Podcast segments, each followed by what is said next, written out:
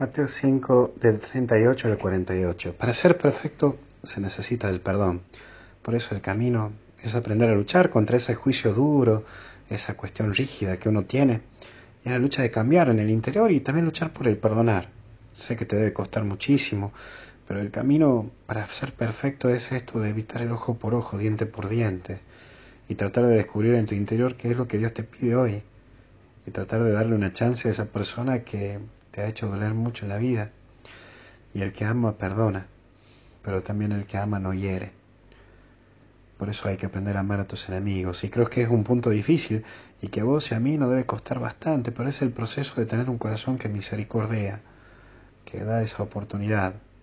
No te digo que hay que ser tonto, pero hay que misericordiar. Una cosa es perdonar, otra cosa es cómo se restablecerá esa relación a futuro.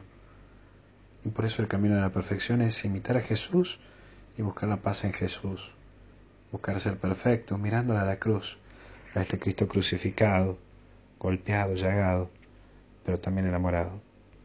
Te pidamos a la Virgen que te ayude a vos y a mí para salir de nuestro pecado, de esa debilidad interior que vos y yo tenemos, para buscar la santidad. Que Dios te bendiga, en nombre del Padre, del Hijo y del Espíritu Santo. Cuídate.